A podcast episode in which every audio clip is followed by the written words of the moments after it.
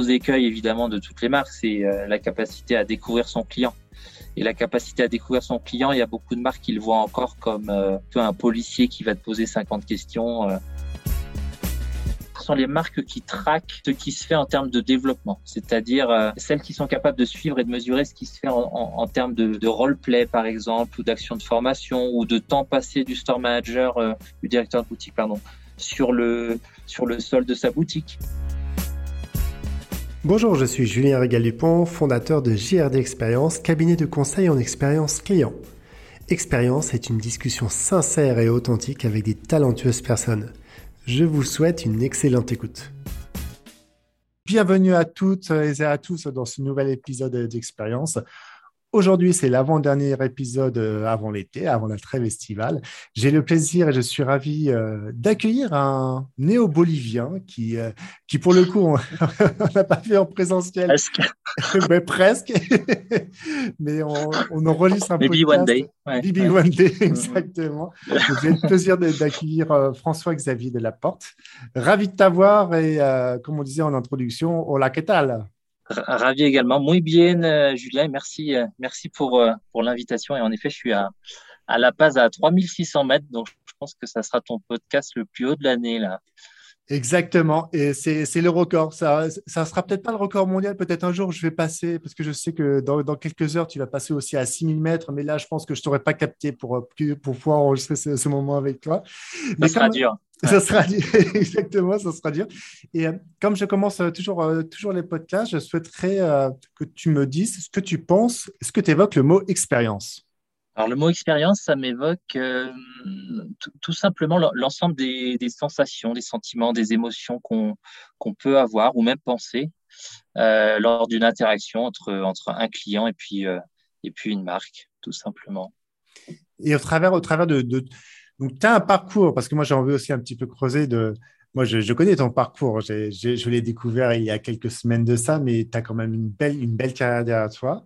Tu as décidé de, de, partir sur un nouveau voyage. Donc, aujourd'hui, euh, euh, quelques, quelques, semaines, quelques semaines dans ce très, très beau pays. Mais euh, si on avait à refaire un parcours de plus de 10 ans, comment, comment tu serais amené à le présenter? Alors le point de départ, j'aime bien expliquer euh, le point de départ qui était donc moi je suis diplômé d'école de commerce et ce qui était assez surprenant, donc j'ai été diplômé en 2010, c'était qu'on parlait extrêmement peu du client. Donc j'ai passé euh, cinq ans en, école en comptant les stages et on parlait extrêmement peu du client, hormis peut-être un peu en marketing produit. Et je me suis dit euh, mais c'est quand même assez étrange tout, tout, tout, ce boulot que font les marques, c'est quand même pour, euh, pour trouver des clients, les satisfaire et puis les, les maintenir euh, fidèles. Et j'ai eu à la toute fin de mon cursus un cours avec un, professeur de l'EM qui s'appelle François Maillot et qui s'appelait Marketing des services. Et là, pour le coup, ça a été euh, une révélation. donc, marketing des services, en gros, c'était comment le staff que vous pouvez avoir dans vos boutiques ou le staff qui crée votre e-commerce ou dans un call center. comment ce staff-là peut être votre meilleur levier de croissance? Euh, Donc évidemment, le marketing va généralement attirer vos clients, par exemple dans votre boutique, mais après, c'est à vos vendeurs dans votre boutique de, de, de, garder ces clients fidèles et de développer le business. Et ce cours-là, ça a été euh, fascinant pour moi et j'ai décidé après ma, ma, ma après l'obtention de mon diplôme de, de me spécialiser là-dedans. Et à cette époque-là, c'était encore l'époque où euh, on voyait ces stratégies de ce qu'on appelle maintenant clienteling en anglais, donc de fidélisation, c'était encore les, stratégies d'emailing un peu massif où tu envoyais 2 euh, millions d'emails euh, un peu à n'importe qui et puis il y avait un retour sur investissement qui était très faible. Donc je me suis dit dès, dès 2010, il y a vraiment un truc à faire parce que ça peut pas être aussi aussi grossier en fait. Il y a vraiment un travail à faire sur euh, sur ces staffs qu'on paye, qu'on recrute, qu'on qu'on essaie d'animer. Et, euh, donc je me suis euh, spécialisé dès 2010 là-dedans en, expérience client et je pense que j'ai vu juste puisque c'est un thème qui est devenu de plus en plus prégnant pour pour les marques, notamment en Europe et puis même en Asie, étant donné la, la concurrence très forte entre entre marques qui proposent la même chose. Et tu as trouvé des, une réelle différence euh, depuis, ces, tu disais un petit peu les prémices entre 2010 et 2021. Donc, tu as intégré une belle entreprise qui s'appelle Albatros, pour le coup. Exactement, en 2012, ouais. En 2012, donc qui est resté quasiment 9 ans. C'est ça, exactement 9 ans. C'est une, longue histoire. Donc l'évolution, l'évolution, une, question toute simple, l'évolution des marques que tu as accompagnées pour le coup entre 2012 et 2021. Tu as dû accompagner énormément de marques, de belles maisons pour le coup, parce que connaissant aussi euh, cette belle entreprise, une entreprise très importante. Donc, quel avait été ton rôle dans un premier temps et puis après l'évolution, l'évolution jusqu'à ton départ alors, mon rôle, quand je suis arrivé en 2012, j'étais euh, account manager en charge de. En on était trois dans le bureau parisien. Euh, donc, Albatros, c'est une société française, mais qui a été créée en Asie, quand il y avait le boom de toutes ces marques de luxe, les Gucci, les Prada, les quartiers qui euh, s'implantaient en, en, Greater China, donc en Chine, Hong Kong, euh, Macao. Euh, et en 2012, il y a le bureau parisien qui s'est ouvert. Donc moi, je suis arrivé pile à ce moment-là. Et la première partie en 2012, c'était énormément de, de rencontres avec les marques, donc les, les plus grandes marques, les Hermès, les, les Saint-Laurent, les, les Cartier, les, les, Gucci. Et le but, c'était, c'est ce que j'appelle, c'est vraiment la phase d'évangélisation, c'est-à-dire qu'il fallait aller parler à des, à des retail managers, à des CEO, à des retail performance managers. Et il fallait encore les convaincre de l'importance de l'expérience client. Pourquoi? Parce que le, le, luxe, c'est un secteur quand même assez à part, où euh, de façon historique, le, le roi dans la boutique, euh, c'est le produit. C'est pas le client, c'est pas le vendeur, c'est le produit. Donc, il y avait un vrai mindset de se dire non mais vu toute la toute la recherche et le développement que je mets dans mes montres, dans mes sacs, dans mes cuirs, et ainsi de suite, j'ai pas besoin d'avoir une expérience folle. Rien qu'avec mon nom et ces produits-là, je vais vendre assez facile. Ce qui est assez vrai, tu peux attirer avec un beau nom euh, pour un premier achat. Par contre, quand tu as, euh, je prends toujours l'exemple, euh, si tu as envie d'acheter une montre Patek Philippe à 20, 30, 40 000 euros, bah, cette montre-là, elle va être moins précise que ton, portable, que, l'heure qui est indiquée sur ton portable. Donc, comment est-ce que tu vas motiver quelqu'un, euh, si ce n'est pas par l'expérience client, à revenir acheter une deuxième, une troisième, une xème montre? Et donc, c'est pour ça qu'en 2012, je me suis dit, il faut vraiment que j'aille creuser le secteur du luxe parce que si, euh, l'expérience client doit être optimale, c'est bien dans le secteur du luxe puisqu'il n'y a absolument aucune nécessité d'acheter une montre à ce, prix-là, hormis la volonté d'avoir un statut. Et, euh, donc, pour répondre à ta question, cette phase-là, c'était encore, je dirais, de 2012 à 2015, il y avait encore un gros travail à faire auprès des directions de marque parce qu'ils étaient encore dans la logique très audite, c'est-à-dire euh, je dis bonjour après 8 secondes, je pose trois questions, je vais dire deux éléments sur ma montre. Et tu sais quoi, euh, ça va créer un client qui va acheter et qui va être satisfait. Évidemment, il n'y a, a rien de plus faux. C'est pas du tout euh, les process de décision d'achat d'un être humain ne sont pas du tout comme ça. Donc, il fallait pas mal les convaincre. et, euh, et, ça, ça nous a pas mal occupé les, trois premières années chez Albatros. Et ensuite, a été quel a été le deuxième step Le deuxième step, on parle énormément aujourd'hui d'émotion que la marque doit provoquer et faire une émotion au client fidèle ou à un nouveau client qui rentre dans la marque, dans cette maison, qui ouvre cette porte pour le coup. Quelles ont été vraiment, selon toi, les évolutions importantes de l'ensemble de ces grandes maisons de tradition française, implantées bien sûr de plus en plus à l'international, et heureusement qu'elles l'ont été, sinon ça aurait été un petit peu difficile avec cette crise sanitaire aujourd'hui qui nous, a, bah, qui nous poursuit, qui, qui est loin d'être finie. C'était quoi un petit peu cette évolution après, après 2015, entre 2015 et 2021 alors, la, première évolution très macro, c'est que le, marché était saturé. C'est-à-dire que si tu vas à Paris, euh, à Shanghai, à Pékin, et que tu n'es pas content de ton expérience avec euh, Prada, bah, tu peux aller chez, euh, chez Gucci, tu peux aller chez Bottega Veneta, Hermès, et ainsi de suite. C'est un secteur en fait où il y a une concurrence qui est absolument gigantesque et où la différence va être assez assez faible au final. Donc les marques ont commencé à se rendre compte de ça dès 2015 puisqu'ils avaient euh, fait une expansion massive de leur point de vente notamment euh, vers l'Asie. N'y avait plus énormément de grands marchés à, à conquérir. Et donc là, de, façon assez euh, naturelle et j'ai envie de te dire enfin, normale, on s'est dit non mais il faut commencer à écouter notre client. Et à l'inverse d'avant, où c'était la marque qui décidait du processus de vente et en se disant, euh, ben, en faisant ces 15 actions, je vais créer un client satisfait. Là, on s'est beaucoup plus dit, non, il, faut que je, propose un service à mes clients. Et par contre, immédiatement, il faut que je fasse une boucle de retour pour écouter ce que me dit ce client-là. Et évidemment que j'ajuste le tir. Et le deuxième aspect qui est lié à l'émotion, c'est aussi de se dire, j'ai beau être Prada, euh, qui a des produits qui ressemblent pas mal à, à Gucci, par exemple. Alors, c'est peut-être moins le cas maintenant avec les nouveaux créatifs directeurs. Euh, mais étant Prada, je peux aussi faire le choix d'avoir des émotions qui vont faire une vraie différence quand il y a un vendeur qui parle à, mon client. Et donc, c'est ce qu'on appelle euh, l'impact émotionnel.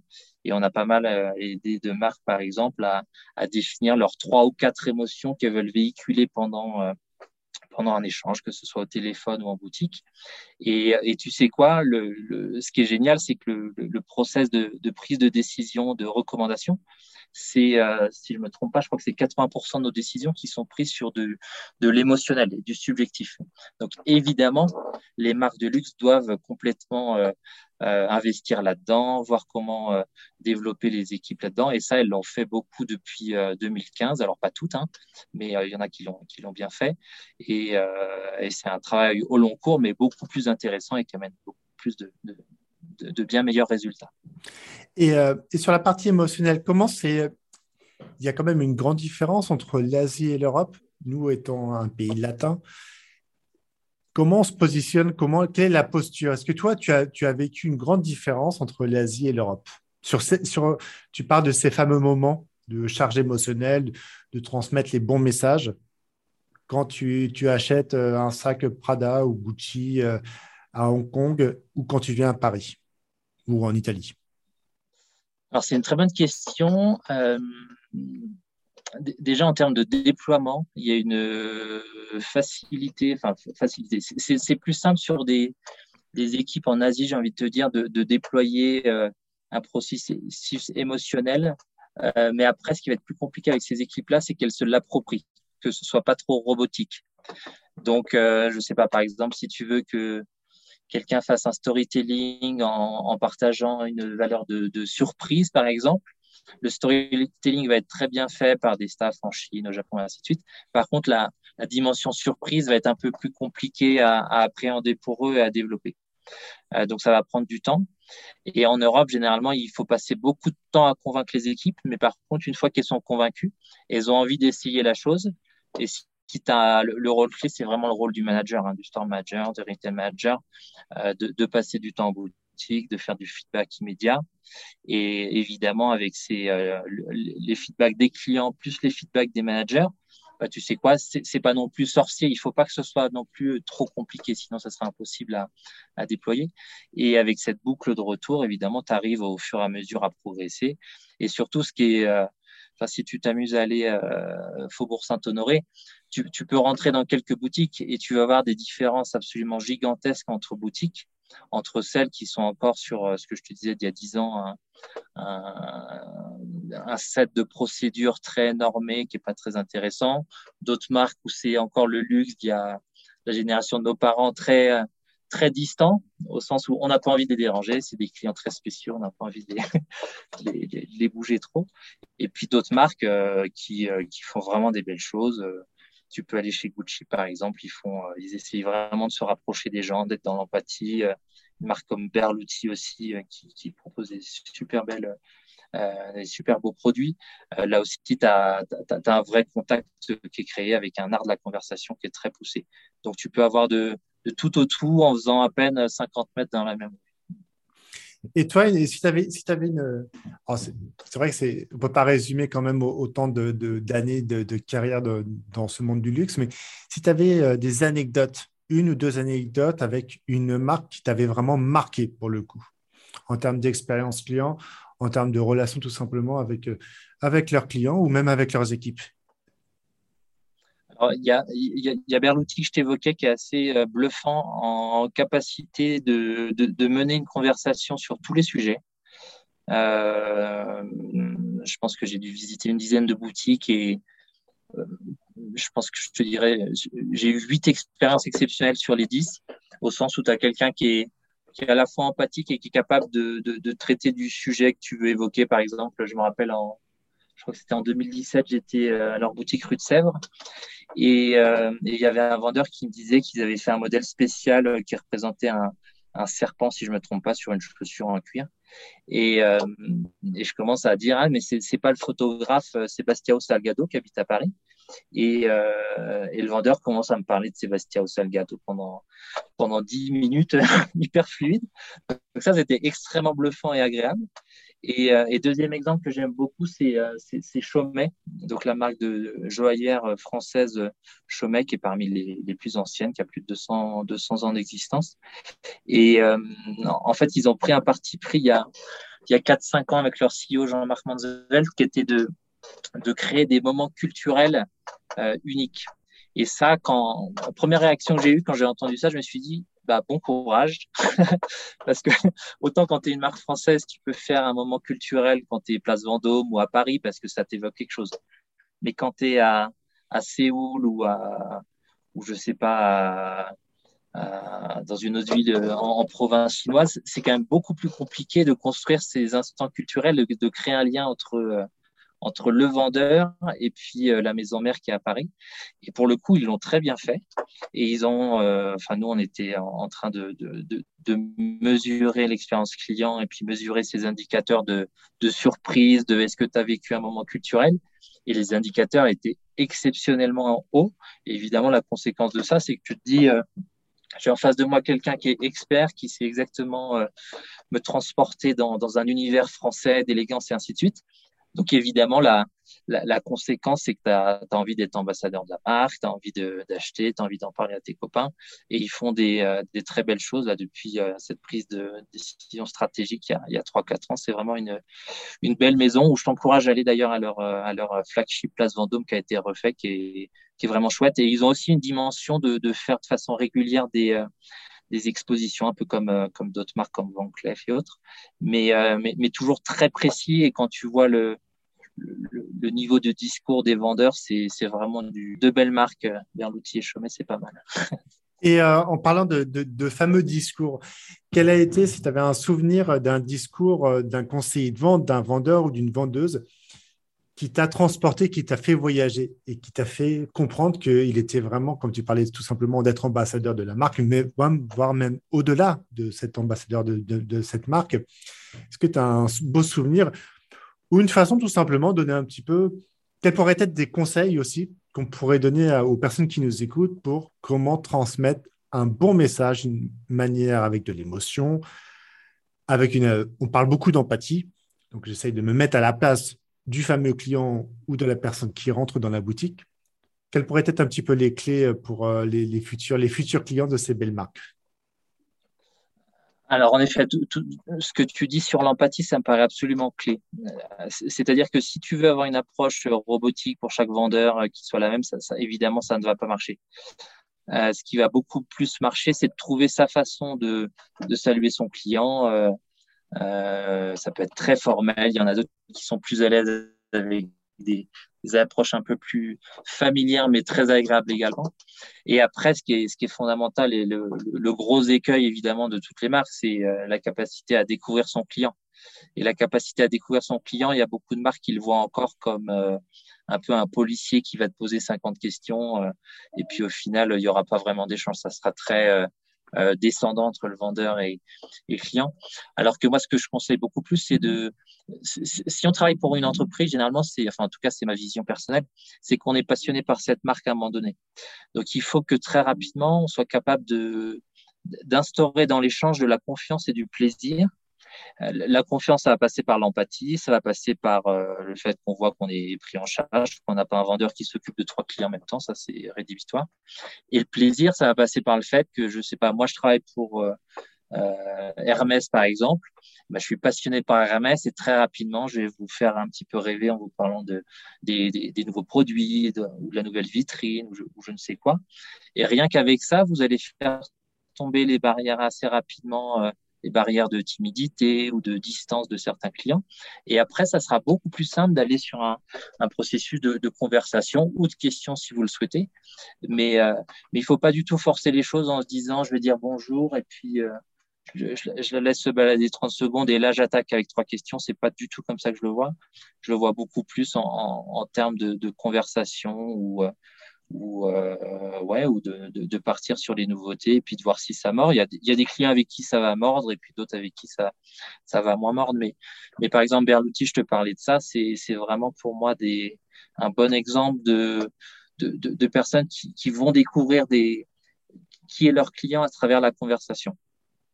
Et ça, ça se travaille avec euh, des jeux de rôle, des, feedbacks des, des, des managers.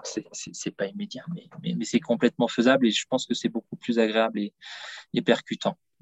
Et, euh, et ça, c'est vraiment intéressant d'être dans cette partie questionnement, de trouver le bon moment pour aller voir la personne et surtout pas de, de la prendre et automatiquement penser lui vendre quelque chose. Il y a les Américains aussi. Tu as dû accompagner des marques qui étaient présentes aux États-Unis. Moi, j'ai une marque que j'affectionne particulièrement qui est Ralph Lauren. J'avais Ralph Lauren, euh, la boutique à Madeleine, proche de Madeleine. Je rentre dans cette boutique, je vais pour me promener, pour regarder éventuellement quelques vêtements. J'étais avec une cliente, pour, euh, c'était en visite mystère. Et j'ai la, la personne qui vient me voir directement et me raconte toute l'histoire de, euh, je crois que c'était une montre. Ça a duré, alors tout à l'heure tu disais quelques secondes, mais ça a duré au moins 15 minutes. C'était ah, vraiment. c'est trop. Donc tu te dis, c'est fini, ça sert strictement à rien. Mon expérience client, elle est totalement perdue. Mais elle était tellement motivée, tu vois, tellement dans l'échange, mais c'était, il y avait zéro question, il y avait zéro découverte du client, donc on perdait tout compte fait l'intérêt. Et c'est dommage parce que tu as des lieux, tu as des lieux dans Paris, tu as des très belles marques, et euh, je pense qu'il y, y, a un souci quand il y a, des, il y a des, vendeurs, ou des vendeuses qui loupent pour le coup cette fameuse introduction, qui est la chose la plus importante. Est-ce que toi, tu as remarqué ça par rapport aux États-Unis? Parce que nous, on est latin, l'Asie, c'est différent, les Américains sont plus friendly. Comment on arrivait un petit peu à leur dire, bah, vous allez représenter une marque, une marque française ou une marque, une marque européenne? Est-ce que on leur donne des nouveaux codes parce qu'ils se font un petit peu mal intellectuellement parlant, parce que c'est pas dans leur process et c'est pas dans leur mentalité. Comment comment vous arrivez à mettre ça en place? Alors ce qu'il fallait surtout pas, il y avait un gros piège, c'était de une marque italienne qui voulait que tous ses vendeurs disent journaux en arrivant euh, dans la boutique, euh, que tu sois en France, en Italie, en Chine, et ça c'était une catastrophe. On avait fait une petite euh, une petite survey, une petite enquête auprès des employés et tu avais, euh, je crois que c'était 70% des employés qui disaient je me sens pas du tout à l'aise. Et je me rappelle d'un verbatim d'un vendeur français qui disait j'ai l'impression d'être dans une, travailler dans une pizzeria. Donc ça c'était pas génial. Donc non, je, pense qu'il faut pas forcer les choses sur euh, l'aspect culturel de. Tu vois par exemple, je peux parler de Chaumet qui est très français. Alors Chaumet ils sont pas aux États-Unis, c'est pas forcément le meilleur exemple. Mais mais mais il faut que tu sois capable de créer un pont entre euh, la culture américaine, par exemple, et puis la culture française. Et ça, ça passe pas forcément par euh, la façon de saluer, la façon de, poser des questions. Ça passe beaucoup plus par une fois que tu as découvert euh, pourquoi ton client était rentré chez Cartier, par exemple, bah là, tu, tu, tu déroules ton, ton, ton, ton, argumentaire sur le style de vie à la française, je sais pas, la, la Riviera française, enfin, toutes ces choses-là. Et je généralement, ça fait mouche parce que si quelqu'un rentre chez Cartier, c'est qu'il a déjà été un petit peu euh, en contact avec le, marketing de Cartier ou la communication. Et, là, on, a un tapis rouge pour développer l'aspect émotionnel et puis pour connecter avec son client sur euh, des aspects qui qui seront pas techniques et c'est beaucoup mieux que ce ne soit pas technique. Et là, ça va faire faire mouche au final.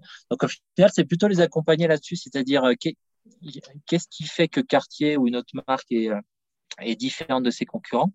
Et comment toi, américain, brésilien, mexicain, chinois, tu peux partager ça? Et euh, encore une fois, il faut que ça fasse écho aux vendeurs. Donc, euh, le, thème de la passion, de pourquoi on travaille pour cette marque-là, c'est fondamental. Et euh, si on force les choses, ça passera pas. Donc, il faut que le vendeur soit aussi imprégné de euh, ces choses-là. Ce qui marchait bien aussi, ce que faisaient certaines marques, c'était de faire venir les store managers aussi en Europe euh, une fois par an ou tous les deux ans, ou alors des, bons vendeurs euh, de, façon régulière. Comme ça, ça fait évidemment, tu reviens, tu as des étoiles plein les yeux et tu racontes à tes, vendeurs, à tes collègues ce que tu as vu de, de la marque. Et, et là, tu sécurises déjà ton staff pendant quelques années et puis tu fais des très, très belles interactions. Bah, c'est sûr, j'imagine bien que ce, fut le cas.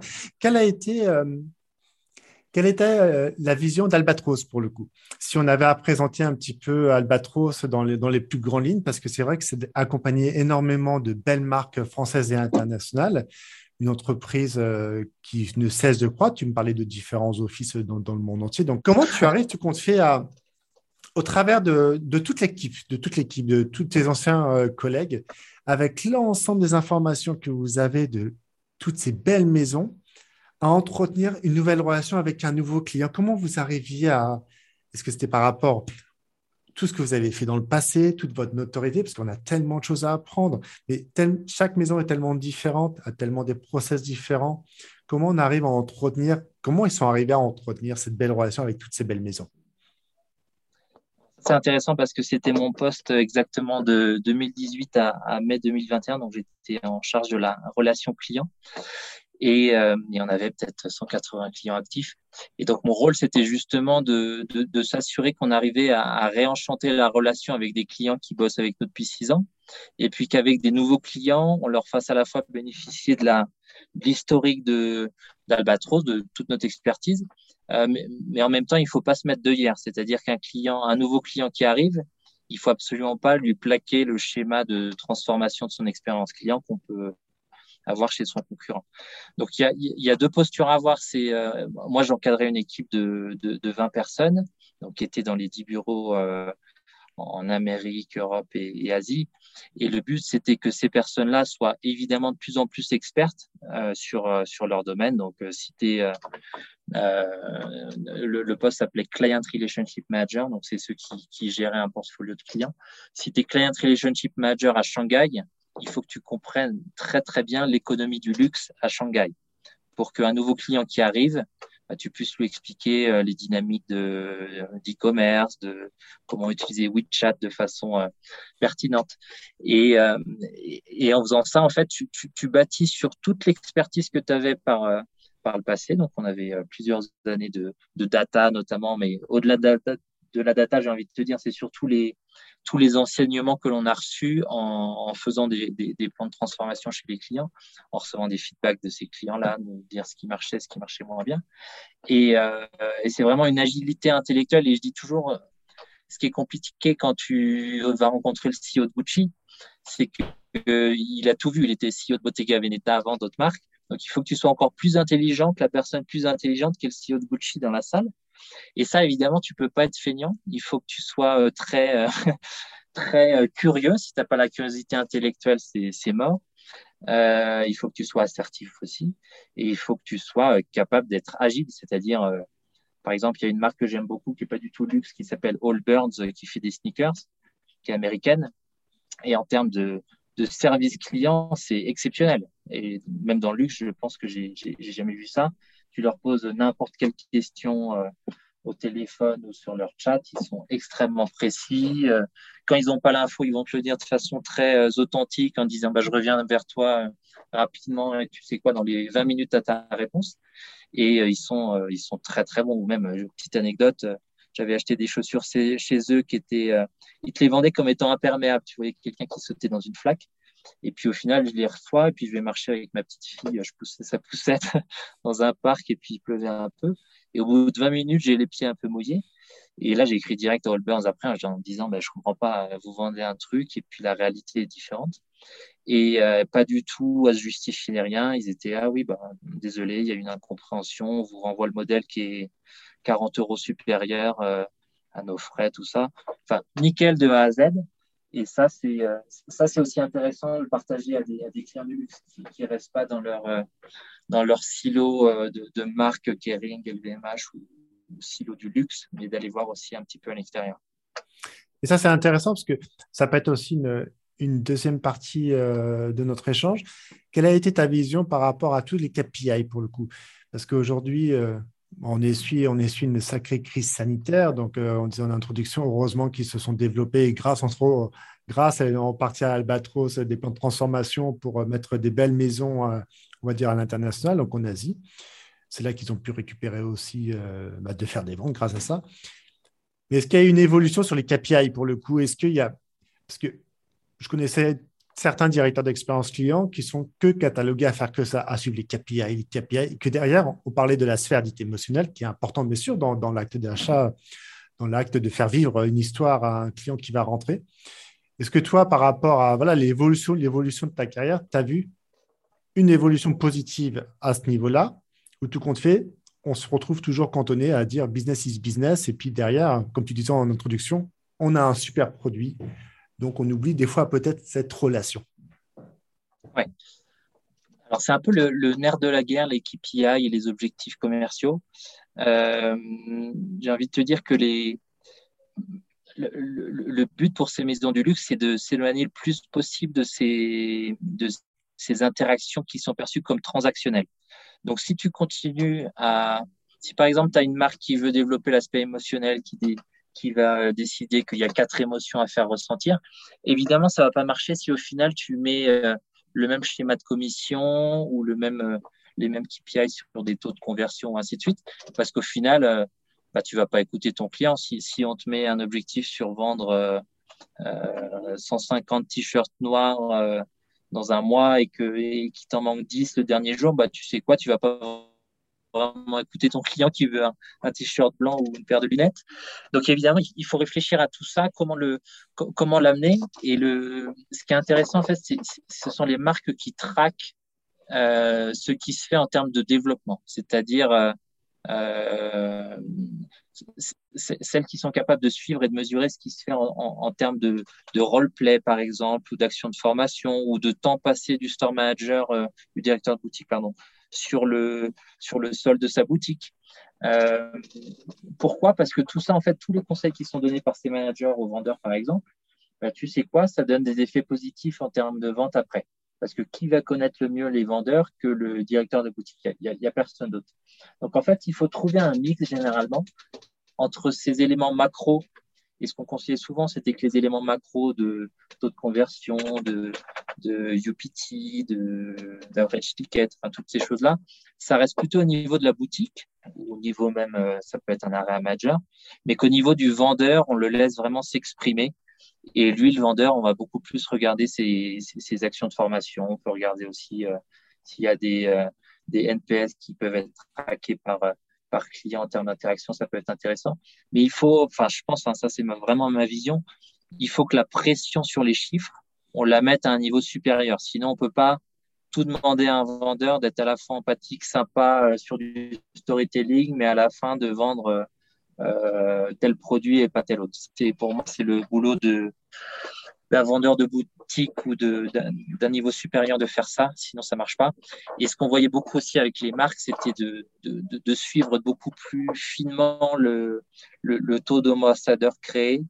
Euh, mais attention, il faut pas non plus tomber dans le, dans le piège qui est de, de fixer des primes en fonction du taux d'ambassadeur parce que euh, on a vu des cas, euh, je vais pas citer la marque, mais une célèbre marque française joaillère qui, euh, qui fixait en fait des primes en fonction du taux d'ambassadeur. Et tu sais quoi, ce qui se passait, c'est que le vendeur, bah, il n'allait pas collecter, par exemple, les, données personnelles d'un client quand il sentait que l'expérience n'était pas très bien passée. Pourquoi? Parce qu'il voulait pas que ce client reçoive la petite enquête de satisfaction et qu'il prenne le risque de pas être ambassadeur. Donc, tu vois, on dit toujours que les mauvais KPI amènent les mauvais comportements.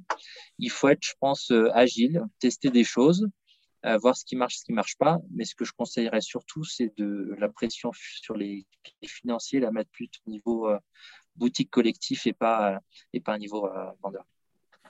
C'est intéressant parce que donc là, je vois très bien les, deux aspects que, tu viens d'aborder. Toi qui gérais une équipe de, de 20 personnes, avec aussi pareil, toute cette curiosité, tu disais que c'est super intéressant qu'ils soient super curieux quand ils sont sur le sur l'office euh, à Hong Kong parce qu'il faut euh, avoir la culture de la marque qui arrive directement dans le pays, avoir cette curiosité de, du luxe dans ce pays. Comment toi, avec, parce que c'est pareil, on parlait de data, d'information, tu es quelqu'un de curieux, tu es quelqu'un qui est humble, qui a apporté quand même, je pense, beaucoup de choses à cette entreprise, mais aussi au travers des clients. C'était quoi, toi, ta vision en tant que manager, pour le coup, manager, quand tu as été euh, promu manager euh, bah, d'une vingtaine de personnes? Parce que ça faisait beaucoup. Et bravo, 180 clients actifs, il fallait quand même euh, gérer tout ça. Donc, chapeau, chapeau bas. Hein. Merci. Alors, il y, a une grande notion de confiance, c'est-à-dire que si j'arrivais pas à créer une relation de confiance avec mes, mes équipes de façon individuelle, pour moi, j'avais échoué quelque part. Donc il y avait un gros travail. Euh, donc évidemment, j'étais, je participais au recrutement. Quand on, recrutait quelqu'un, je participais au, au à l'onboarding pendant la, première ou, ou, les deux premières semaines. Euh, et après, le, pour moi, le rôle du manager, il est il est clé, c'est-à-dire qu'il faut, euh, comme ce que je disais du vendeur, il faut créer des relations de plaisir, de confiance. Et la première qualité du manager pour moi, c'est la disponibilité. Donc, si j'ai quelqu'un qui est à New York, qui a besoin de moi pour créer une proposition commerciale ou pour préparer un speech à un, CEO, bah, il faut que je trouve du temps dans ma journée. Et il n'y a, y a, pas le choix. C'est fondamental puisque à travers ce Client Relationship Manager, on parle à, un client. Donc, c'est un peu d'avoir des, des garde-fous à, à, plein d'endroits pour être capable de, si on a quelqu'un qui est très silencieux, par exemple, bah, c'est évidemment d'aller le, d'aller lui parler de façon, euh, de façon récurrente. Euh, de sentir s'il y a un peu de tension, de comment on peut diminuer ça. Et euh, il y a quelque chose que j'avais fait moi avec une coach qui s'appelle la, process communication et qui te permet de d'identifier un peu les différents euh, types de personnalités. Et avec ça, tu vois très rapidement les niveaux de stress, même même quand c'est en visio ou au téléphone. Tu vois si quelqu'un qui est euh, qui je sais pas, il y a des structures par exemple de promoteurs, tu vas tout de suite identifier les niveaux de stress et avec ça, et ça marche pour les clients d'ailleurs, hein, ça marche très bien aussi avec les clients. Euh, et, dès que tu vois qu'il y a un niveau de stress, bah là, il faut que tu aies la bonne posture pour euh, absorber un peu le stress et puis faire diminuer la, la tension et puis repartir sur une, une énergie positive. Mais c'est euh, c'est passionnant. Autant, tu vois, euh, manager la relation client, j'adore. Manager la relation euh, avec les collaborateurs, j'adore ça aussi. C'est vraiment deux, aspects complémentaires où, euh, où, il y a beaucoup de choses très fines à aller chercher et puis très fines à appliquer. C'est ça, c'est, et puis c'est, du récurrent, c'est tous les jours, tous les jours, il faut être, il faut être au contact, alors pas qu'avec le client, mais avec, avec ses équipes, c'est vrai. Et puis ça demande beaucoup d'énergie, hein, parce que pour le coup, tu parlais de New York ou, ou parlais en Asie, il faut être, euh, il faut être H, euh, H-12 et H plus 12 euh, régulièrement, donc une grande agilité, une grande... en plus C'est ça qui fait le, le sel du job, c'est ça mm. vraiment qui est, qui est intéressant. Moi, j'aime bien les, les collègues ou les, les, collaborateurs qui challenge. Donc, si je dis quelque chose, j'aime bien qu'en face, il y ait du répondant qui dit non, mais fixe, tu me convaincs pas, là, il faut que tu m'en dises plus. Ça, j'aime bien. Et pareil pour les clients, j'aime bien ceux qui me poussent un peu dans, les retranchements, ça te fait euh, être innovant, trouver d'autres solutions et c'est ouais, c'est ça qui rend le, le, job le, plus passionnant possible. Et euh, peut-être peut-être sans citer la personne, mais est-ce que quelle est la personne, homme ou femme, qui t'a le plus marqué? Dans, dans, cette carrière, alors que ce soit un CEO ou un CEO, ça dépend, mais une personne qui dit, il y a quelque chose qui s'est passé et, je suis content de l'avoir rencontré. Je, pense que je, peux t'en citer deux ou trois. Bien sûr. Euh, alors Marco Bizzari, le CEO de Gucci, c'est c'est assez bluffant puisqu'on connaît tous leur, euh, leur succès financier depuis qu'il a pris la marque en 2015, c'est assez dingue. Mais pour lui, l'aspect financier n'est qu'une chose. Donc, euh, par exemple, il y avait un marché qui était euh, très bon sur l'aspect financier, mais sur les aspects de, de satisfaction client qui était un, un peu plus faible comparé à d'autres marques. Et ça, pour lui, c'était impossible.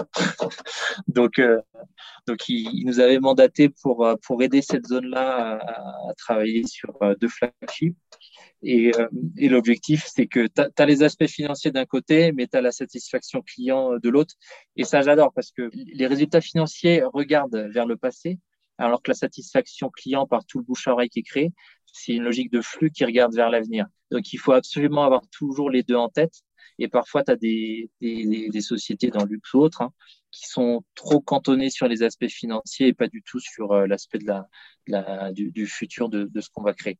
Donc, il y a Marco Bizzari qui était assez impressionnant. Et puis, la capacité à apprendre et puis à, à vraiment mettre... Euh, enfin, moi, j'ai trouvé hein, l'humain au cœur du projet. C'est-à-dire que c'est pas juste des mots, mais il y a il y a vraiment une logique de développement des, équipes euh, et de se dire bah, le, boulot par exemple du directeur de boutique c'est un des boulots les plus compliqués parce qu'il faut gérer euh, ses VIP, ses équipes, euh, tous les aspects administratifs, financiers donc c'est extrêmement compliqué.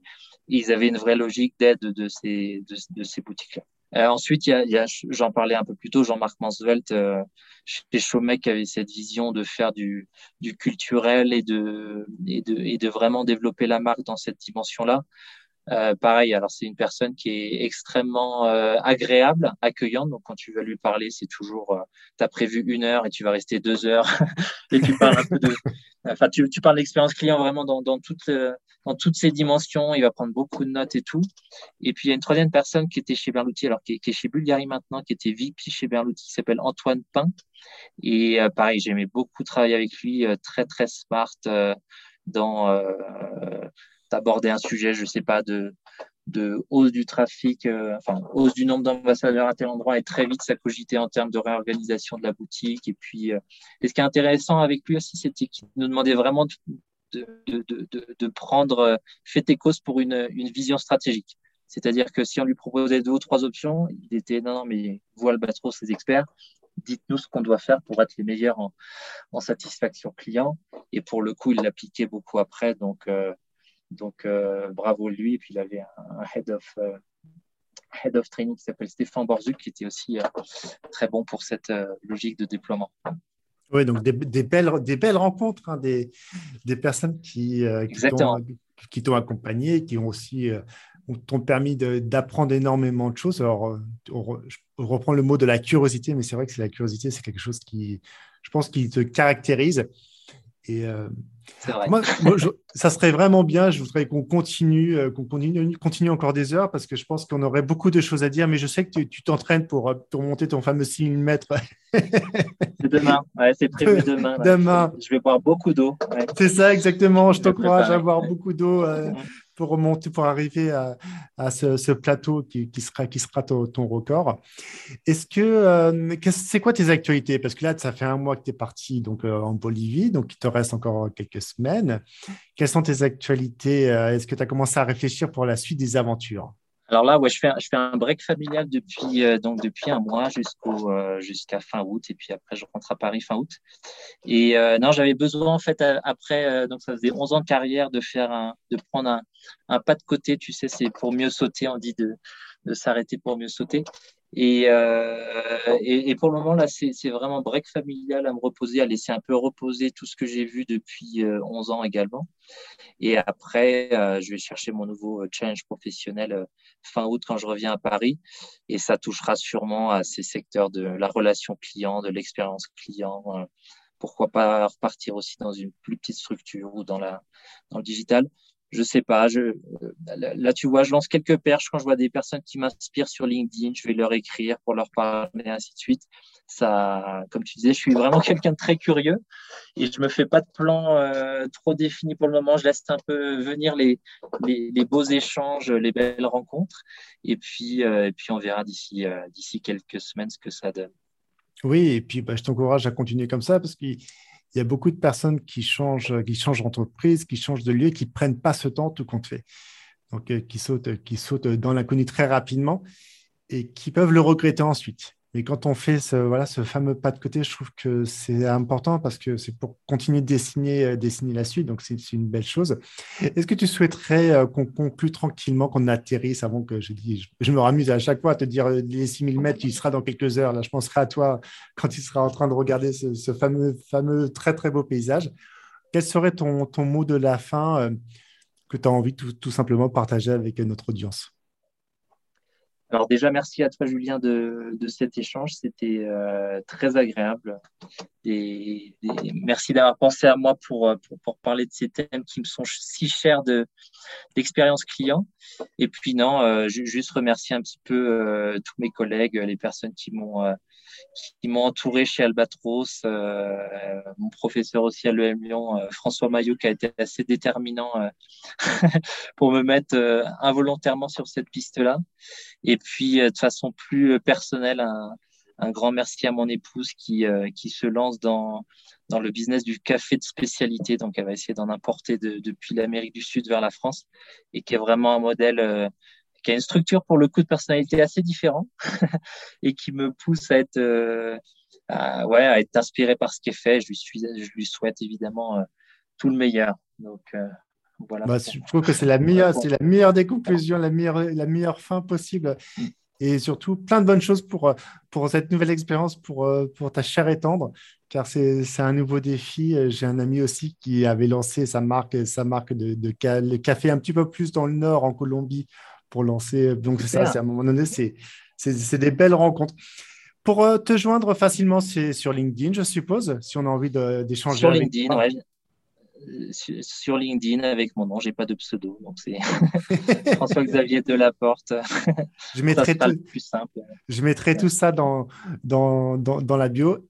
Encore merci parce que c'est vrai que c'est passé trop vite, c'est passé trop vite cet échange. Un échange en termes de, d'interculturel, euh, avec un décalage horaire. Donc, je te remercie encore d'avoir de, t'être levé un peu plus tôt, euh, même si, bien sûr, tu bois beaucoup d'eau pour préparer euh, cette, cette, fameuse ascension. Et hâte, et hâte de te, retrouver en France avec plein d'histoires à raconter. Et surtout, bonne ascension dès demain parce que vous allez en prendre plein les yeux. Merci Julien. À très bientôt. À très bientôt.